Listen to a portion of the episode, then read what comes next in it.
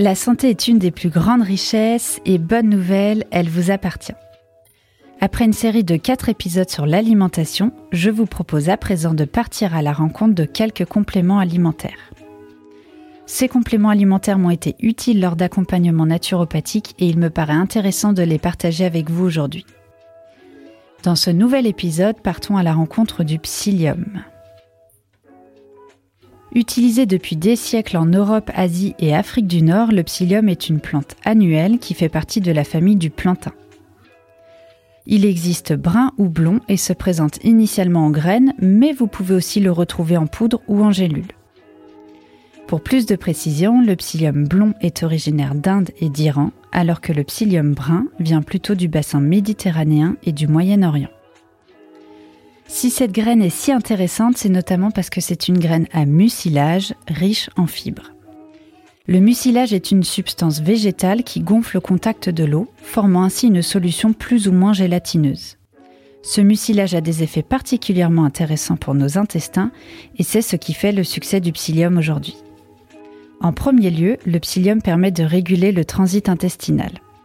D'abord parce qu'il redonne au sel une consistance idéale, mais aussi parce qu'il favorise le péristaltisme intestinal, qui est la contraction du tube digestif du haut vers le bas. En somme, les selles sont mieux formées et invitées à se diriger vers la porte de sortie. Le psyllium est donc utile dans les cas de constipation comme dans les cas de diarrhée. L'intestin étant libéré de ses déchets, le psyllium favorise également l'équilibre du microbiote et on sait aujourd'hui que le bon équilibre du microbiote est une composante essentielle à notre santé. Autre aspect intéressant, le psyllium favorise aussi la satiété en ralentissant le passage des aliments de l'estomac vers l'intestin. Il permet donc de réguler l'appétit. Enfin, les graines de psyllium n'étant pas assimilables, elles restent dans la lumière digestive, c'est-à-dire la partie creuse du système digestif, et en profitent pour capter les graisses et sucres en excès, ce qui empêche leur passage dans le sang. Particulièrement intéressant donc pour les personnes qui souhaitent diminuer l'index glycémique de leur repas, mais aussi pour les personnes qui souffrent de cholestérol. D'ailleurs, le psyllium est aussi riche en phytostérol, une substance intéressante pour réguler le cholestérol. Entendons-nous, si le psyllium répond à de nombreuses problématiques de santé, il me paraît toutefois nécessaire de vous alerter sur le fait que la prise de compléments alimentaires n'est pas anodine. Elle ne peut remplacer la prise d'un traitement médicamenteux. Même si nous sommes sur un produit dit naturel, je vous invite fortement à consulter un professionnel avant toute consommation de compléments alimentaires. Parmi les contre-indications concernant le psyllium, nous avons tout type d'obstruction gastro-intestinale, réelle ou présumée, toutes les difficultés à avaler, la présence d'un fécalome, les nausées, les vomissements, la fièvre ou encore le sang dans les selles. Comment le consommer? Le psyllium existe sous trois formes. En graines, c'est son état naturel. Pour les consommer, il vous suffit de les laisser tremper plusieurs heures dans de l'eau tiède. En poudre, et dans ce cas c'est le tégument, c'est-à-dire l'enveloppe de la graine qui est utilisée.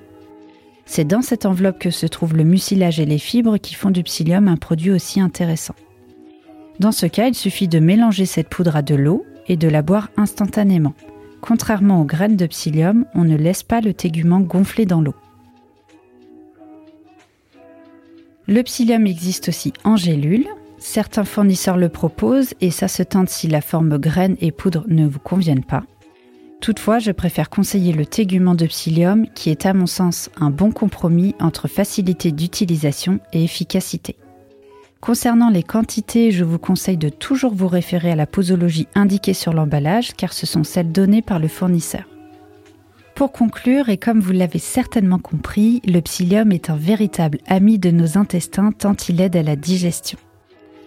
La naturopathie étant particulièrement vigilante à l'état de santé de notre système digestif, le psyllium est un outil privilégié du naturopathe. J'espère que cet épisode vous aura éclairé sur le psyllium et ses propriétés. Dans le prochain épisode, nous parlerons de l'argile et plus particulièrement de l'argile verte dont les bienfaits sont multiples. Vous pouvez retrouver cet épisode en intégralité et à tout moment sur le site de Graffiti Urban Radio. À bientôt.